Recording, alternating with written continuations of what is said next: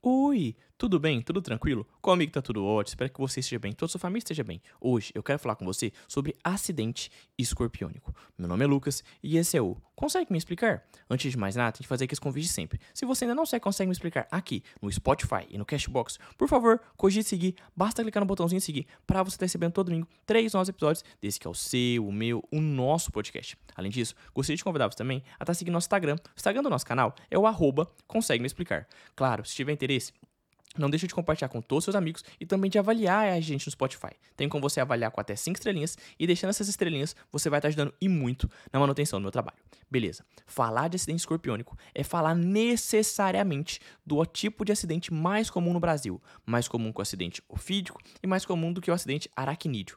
O acidente escorpiônico é o mais comum no Brasil. Muito disso se dá por conta que eles aparecem mais nos meses quentes do nosso país, aqueles meses que são quentes e chuvosos, ou seja, mais no período de verão. A gente vai ter muito acidente escorpiônico. O nosso protagonista, o nosso reizinho dessa história é o escorpião amarelo. Ele vai ser o nosso protagonista quando a gente falar de acidente escorpiônico. E Lucas, qual que é o nome científico do escorpião amarelo? Ele é o Titus cerulatus. Titus cerulatus. Mas, Lucas, existem vários escorpiões no Brasil, não existem? Claro, existem vários. Tem o escorpião preto, por exemplo, que é o Titus paraense. Tem o escorpião marrom, que é o Titus barriensis. Mas o nosso principal, o principal causador de acidentes escorpiônicos no país é o Titus cerulatus, ou escorpião amarelo. Lucas, o nosso querido escorpiãozinho tem uma ação de veneno. E como é que funciona essa ação do veneno? Acontece que é o seguinte: à medida que o escorpião te pica e libera o veneno, vai haver uma atuação sobre os canais de sódio. Quando ele começa a atuar nos canais de sódio, começa a haver uma estimulação das fibras musculares e terminações nervosas do simpático, parasimpático e da medula suprarrenal. Isso tudo pela ação do veneno do escorpião. Isso vai levar à liberação de neurotransmissores, como por exemplo catecolaminas e acetilcolina, além de outros mediadores. E como que funciona a ação dessas catecolaminas e acetilcolinas. As catecolaminas, por exemplo, proporcionam midríase, aumento da frequência cardíaca, aumento da pressão arterial, arritmias cardíacas, vasoconstrição, sudorese, aumento da frequência respiratória, aumento da glicemia e diminuição do potássio. Essas são algumas atuações das catecolaminas, além de liberar também as acetilcolinas. A acetilcolina atua como promovendo a miose, a diminuição da frequência cardíaca, arritmias cardíacas, vasodilatação, aumento das secreções, broncoconstricção e aumento da amilase. A gente percebe então que vai haver uma hiperestimulação adrenérgica e colinérgica, muito por meio da ação das citocinas. Além disso, a liberação de outras coisas, como por exemplo, endotelina 1, neuropeptídeo Y e peptídeo natriurético. A gente sabe disso tudo sabe que existe essa ação. E como seria então o quadro clínico de um paciente que tem uma que acaba sofrendo um acidente escorpiônico. O quadro clínico tem funções gerais. Por exemplo, em relação às questões gerais, o paciente pode apresentar uma hipo ou hipertermia e sudorese profusa. O paciente em questão digestivas, ele pode apresentar náuseas, vômitos, cialorreia e mais raramente até uma dor abdominal e diarreia. Em relação ao seu aparelho cardiovascular, o paciente pode apresentar uma arritmia cardíaca, uma hipertensão ou até uma hipotensão arterial, uma insuficiência cardíaca congestiva e choque. Na questão do nosso aparelho respiratório, a gente vai vai encontrar o paciente com uma, taque, uma taquipneia ou dispneia. E tem também a questão do edema pulmonar agudo, edema agudo de pulmão.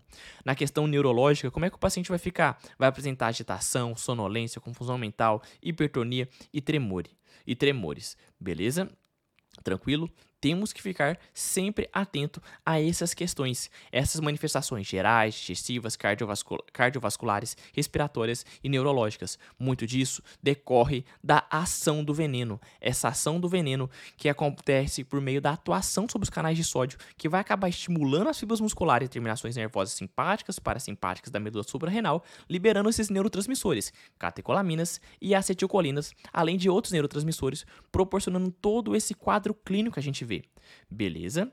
Tranquilo? Então a gente vai ter essa predominância de efeitos simpáticos e parasimpáticos. O paciente pode apresentar uma dor, uma parestesia, um eritema e sudorese localizado no local da picada. Tranquilo? Beleza? Lucas, eu tenho que ter uma atenção especial a quem? Ao grupo de crianças. Os adultos normalmente apresentam um quadro local até que benigno, autolimitado, mas as crianças precisam um pouco de atenção. Um cuidado especial deve haver na criança porque são os pacientes que mais evoluem com alterações sistêmicas e merecem uma atenção redobrada da nossa parte. As crianças podem evoluir com quadro grave, apresentando confusão mental, hipertensão ou até hipotensão arterial, cialorreia, arritmias, aquele edema agudo de pulmão que eu te falei e até choque. Beleza, tranquilo. Uma coisa que é interessante, que é falada em alguns protocolos, é que o paciente que for sofrer uma picada de escorpião, ele deve ficar pelo menos em observação por 6 horas no serviço, pois o período inicial de 2 a 3 horas são cruciais para a gente observar a evolução do paciente, se ele vai ter uma evolução de bom prognóstico ou de mau prognóstico. Beleza? Tranquilo? Além disso, a gente pode lançar mão de alguns exames complementares para ficar de olho no nosso paciente que sofreu um acidente escorpiônico. Quais exames complementares seria interessante olhar? É bom fazer exames bioquímicos, eletrocardiograma e até algumas vezes a gente vê pacientes fazer até um ecocardiograma e outras coisas, e a radiografia. Em relação a essa questão dos exames laboratoriais relacionados aos acidentes escorpiões, que a gente pode perceber nos exames bioquímicos, né? Nos casos moderados a graves, eles podem ser detectados à chegada, quando você vai perceber nesse paciente uma hiperglicemia, uma hiperamilasemia, uma leucocitose, uma hipopotassemia e aumento de enzimas cardíacas com fração de injeção da com, com frações de, de creatina de CK de opa de CKMB e troponina 1 mais elevadas. A gente pode perceber isso. A gente pode ficar de olho nessa questão da, da CKMB, que ela pode estar tá elevada. Beleza? Tranquilo. A gente pode fazer um eletro? Claro que podemos fazer um eletro. E lembrar que os exames bioquímicos é bom a gente fazer de forma serializada se forem acidentes moderados a graves. É bom a gente fazer de forma serializada. Lucas, como é que eu vejo essa questão que você está me falando do. Essa questão que você está me falando do do eletro. O que eu vou encontrar no eletro? As alterações mais encontradas no eletrocardiograma desse seu paciente que sofreu um acidente escorpiono, escorpiônico é a taquicardia e, ou até a bradicardia sinusal. Além disso, você pode encontrar extrasístoles ventriculares, inversão da onda T, supra e infradesvenamento do segmento ST, presença de onda Q, além de bloqueios de condução atrioventricular. O, o exame radiográfico também é interessante. Ele pode mostrar um aumento da área cardíaca e o edema agudo de pulmão, principalmente nas situações de infusão prévia de volume. O paciente então ele pode vir a encharcar. Então pensar em ECG é pensar numa coisa mais florida em si. O paciente pode apresentar muitas vezes o que é falado em prova é a bradicardia sinusal até o supradesenvelamento do segmento ST. Beleza? Tranquilo? Lucas, o paciente pode fazer um eco muitas vezes acaba, pode acaba, acabar fazendo um ecocardiograma. Nos casos graves, podem ser é, detectados hipocinesia do septo e das paredes ventriculares, com regurgitação mitral e diminuição da fração de ejeção. Todas essas alterações costumam regredir dentro da primeira semana do acidente. Então, essas alterações ecocardiográficas tendem a reduzir, tendem a regredir durante a primeira semana do acidente. O que, que a gente vai ter ecocardiograficamente falando? Hipocinesia do septo e das paredes ventriculares, além de regurgitação mitral e diminuição da fração de ejeção. Beleza? Tranquilo? Assim como a gente trata no, a gente fala do paciente, do paciente com acidente ofídico de leve, moderado e grave, a gente vai fazer isso também no nosso paciente que sofreu um acidente escorpiônico. O que é um paciente considerado com uma classificação leve? É um paciente que apresenta como sintomatologia dor, parestesias, eritema e sudorese local. O que é um paciente classificado como acidente escorpiônico moderado?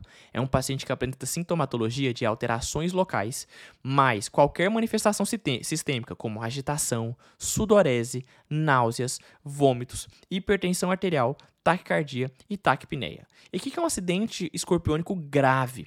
Vão ser alterações locais, mais qualquer um desses seguintes, que seja vômitos profusos, cialorreia, sudorese profusa, tremores, espasmos musculares, prostração, convulsão, coma, bradicardia, bradipneia, alterações no eletrocardiograma, insuficiência cardíaca, edema agudo de pulmão e choque. Ou seja, o paciente grave é um, realmente um paciente muito grave. Daí a importância de, de, muitas vezes a gente lançar mão dos exames complementares e da necessidade da observação do nosso paciente de duas a, de até seis horas no nosso serviço. Por pelo menos seis horas, a gente tem que observar o nosso paciente para ver como é que ele vai evoluir, com bom ou com ruim prognóstico.